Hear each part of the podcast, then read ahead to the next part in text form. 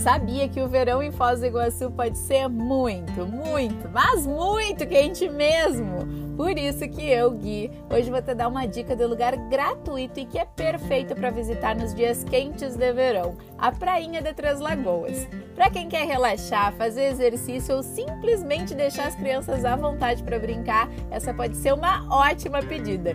Quem disse que não tem praia em Foz do Iguaçu, hein?